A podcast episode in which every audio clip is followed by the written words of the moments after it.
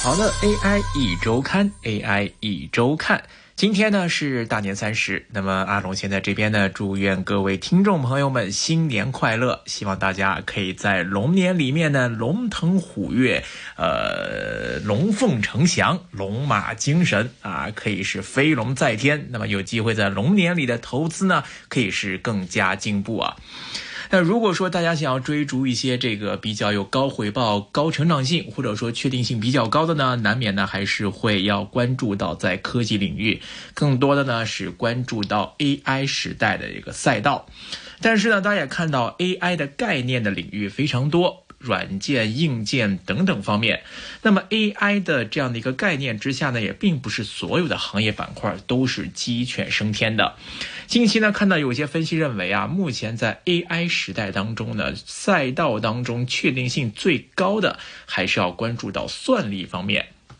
那么这个究竟是如何得出的一个这样的结论？今天呢，我们来跟各位好好来分析一下目前在 AI 算力当中所处的一些环境，跟他们目前的一些企业相关的业绩情况了。可以说，AI 的热潮呢，现在还没有消退的一个迹象，而且呢，我们也刚刚看到发布业绩的 Meta 方面。他们的业绩和指引都是超出了预期，而且呢，还破天荒的作为一家科技企业发出了股息，而且呢，把自己的这个回购金额也上调到了五百亿美元的水平。那么看到在盘后呢，股价上涨了百分之十五。在财报会上面呢，公司的高管也表示呢，Meta 的总体预期呢是未来几年需要投资更多来支持人工智能的业务，而今年的情况呢，预计就将会有所反应。在 AI 方面呢，Meta 也是在身体力行，为了训练自家的模型，那么呃，拉玛方面一口气呢要花三十五万块的英伟达 H 一百芯片。那如果再包括其他的 GPU 呢，将会有大约六十万块的 H 一百等等的这样的一些晶片，来为他们的算力来提供支持。另外一方面呢，看到公布业绩的亚马逊方面，他们的业绩和指引呢，同样也是好过市场的预期，股价呢在盘后一度呢是大涨超过百分之六的水平。其中我们看啊，亚马逊方面的云业务营收呢同比增长百分之十三，这也打消了市场啊对于他们的云业务需求下降的一些相关的担忧。而高管方面呢，同样表示会加大对于 AI 的投入，来获得更大的一些商业价值。而作为 AI 基础设施当中最重要的一项，算力的紧急度呢，目前来看依然非常高。不知不觉之间啊，大家看一看相关的股价，英伟达的股价已经是超过了六百美元的水平，市值呢来到创纪录的一点五四万亿美元。同样的，AMD 股价，那么作为在人工智能 AI 方面芯片的二哥，同样呢也是在不断的创出历史的新高，市值呢也冲上了两千八百亿美元的高位。那么大家会想到这 Catherine Wood 木头姐，她之前有说过，英伟达呢很像是互联网浪潮开始时候的思科，基础设施建设的阶段呢，这些硬件厂商往往会表现出更大的增长空间。但是如果在将来伴随着科技跟商业应用的一步步推进，这个阶段完成之后呢，市场的关注焦点就会转向软件，转向商业应用的领域。那么，出于这样的一个判断呢，所以木头姐在二零二三年初，他们是当时卖掉了大部分的英伟达的股票。事后证明啊，这个操作确实是大错特错了，完美的错过了英伟达这一年多来啊接近三倍的涨幅。当然，那么对于 AI 算力的错判，那么出现失误的肯定也不止木头姐一个人。但是，这个回到问题的关键，就是说大家对于这个行业的认知。展望似乎出现了一个预期的落差，到底呢是市场错判了算力，还是说这个算力啊会强大到颠覆过去以往的投资理念和逻辑？这个可能是大家目前在 AI 布局当中啊，对于英伟达这类股份投资的一个目标的一个确定，到底是什么一个定位，会有非常大的关系。首先，我们投资 AI，当然要了解这个行业的运作跟这个科技当中的关系。那么，像以英伟达代表的这类呃算力的芯片，它背后的这个算力到底是什么？首先可以确定啊，算力呢确实是 AI 当中啊最基本也是最重要的一个基础设施。就好像我们这个社会当中一些公路啊、桥梁啊、房子，那么这些基建呢有大规模建设的阶段，那么当然它也会有饱和之后长期的低需求，这是一个传统的思维。那么问题又在于啊，这个算力在 AI 方面，它会像我们平时社会中看到的公路啊、桥梁啊、房子啊这一类人类的基建设施吗？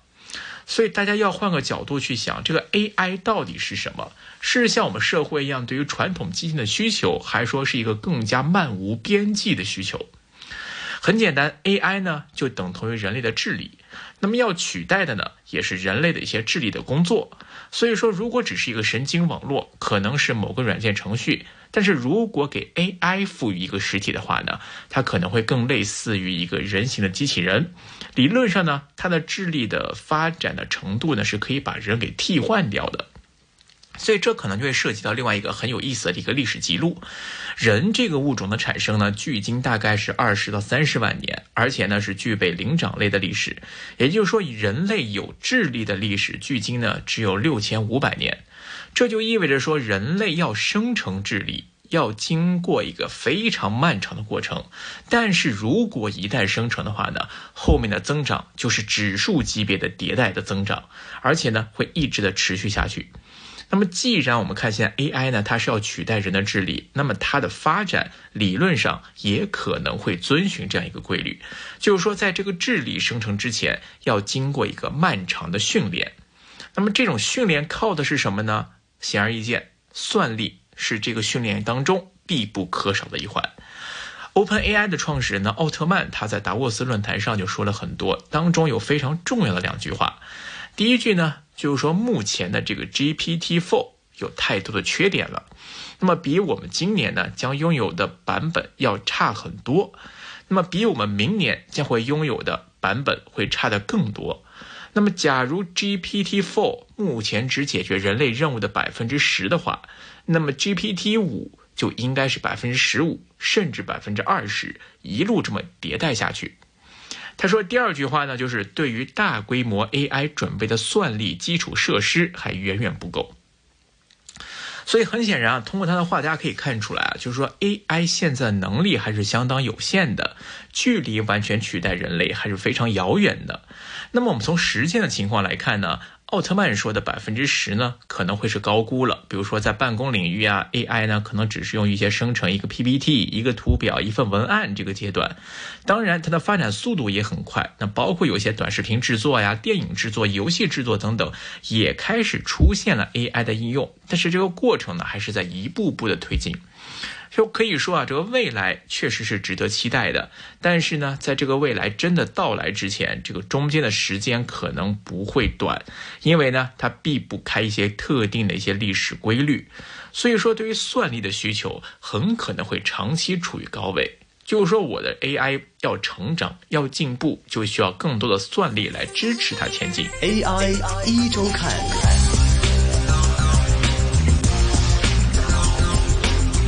那么另外一个问题就来了，就是说这个算力的高需求真的是可以无限延续的吗？那么对于算力的需求会不会有天花板呢？所以这个就是另外一个大家最关注的问题了嘛。说互联网等等的这些技术革命，包括 AI 商业化的起点很不一样，就是说只要技术突破到某一点，那么互联网的商业化的起点就已经开始了。那么这个曲线呢，呈现的可能是一个先大涨。然后变得平缓，直到产业发展到一个饱和的期间。但是 AI 呢，它可能会颠覆这个过程，就是说它的产业化的起点可能会很晚，但是一旦启动的话呢，后面呢就是指数级别的增长，而且呢会越来越快。大家可能还会举个例子，比如说像水果手机，那么在他们的第四代之后呢，是基本定型了，那么后面再怎么发展，可能都只是一个局部的变化。可能一个摄像头变成两个，两个变成三个，或者是拍摄效果越来越好了。但是整体的手机架构，或者说它这个运行的模式，它的程序跟这个人之间的互动的关系，基本上都已经确定了。互联网呢，本质上呢就是一个物理世界的数字化。所以呢，数字化基础设施建成之后，后面的工作呢就只有一个，就是把线下的东西搬到线上。所以在若干年之后啊，我们看着随着普及率啊和渗透率的逐渐饱和，整个智能手机业，甚至到整个互联网行业，都步入到一个调整期，也就是所谓的饱和期。那么这些行业的发展逻辑、投资逻辑都很简单，就是说只要这个基本架构成熟了，后面呢就是大规模的复制、大规模的拷贝，把这个成本降下来，经验做上去，应用到各个行业领域之后，各个行业就是躺着赚钱。但是在 AI 方面呢，可能会有点不一样，因为他发现啊，会要真正越过那个商业化的拐点，要比在之前的互联网时代要难得多。就比如说像自动驾驶，已经讨论了很久，应用了很久，实验了很久，有很多不同的阶段。但是即便到现在，都还没有能够完全的实现。即便是最先进的这个 Tesla 方面，他们的 FSD 目前也都做不到。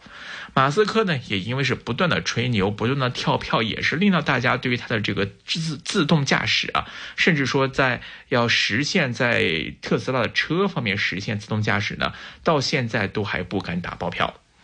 但是呢，确实大家又会憧憬自动驾驶所带来的商业化的潜力，相信呢没有人会怀疑。那么，但是它真正的实现的时间，可能会比大家之前所预想的要长得多得多。所以换句话说，就是说过去的产业革命，就是说你只要突破零分，那么商业价值就会开始随之爆发。前面赚得多，后面会饱和，然后呢，等待的下一场产业革命。但是 AI 跟过去的产业革命，它的这个逻辑跟周期好像就不一样了。AI 突破零分。可能是毫无商业价值的，甚至还要继续砸钱、继续付出成本的。可能它要到百到六十分、七十分、八十分，甚至更高，它的商业价值、商业应用才会开始逐渐的呈现。所以大家会看，人类在过去六千五百年的这个生长成灵长类智力的这个形态之后，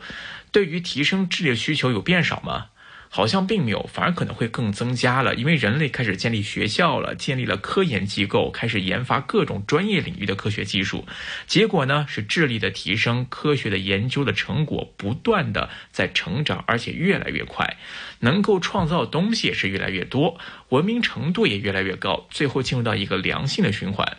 也就是说，人的这个智力水平越高啊，那么对于继续提升智力的需求也就越大。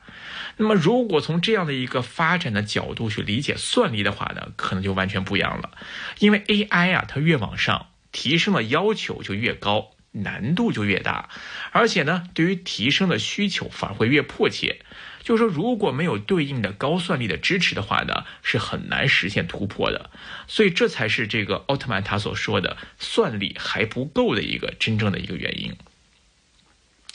所以现在啊，开始说有越来越多的人开始觉得这个 AI 革命呢，可能才刚刚开始，过早的因为一些股价波动而下车，可能会呢避免一些短期的损失，但是可能会失去一些收获长线价值的可能性。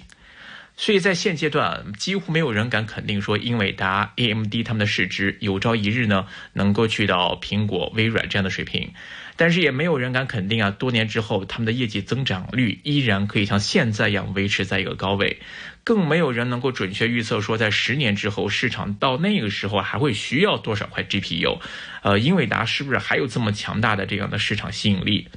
但是呢，同样没有人可以否认算力对于 AI 的重要性，否认 AI 对于算力长远的需求。到目前为止啊，在 AI 领域里面，还没有说哪个比算力在现阶段是更具备投资价值的东西。当然啊，这个股价呢，也不是说简单的就是以线性来反映这样的一个增长逻辑。呃，所以在这样的时间点里呢，大家可能还是会有一些这个矛盾，或者说是有一些意见的冲突。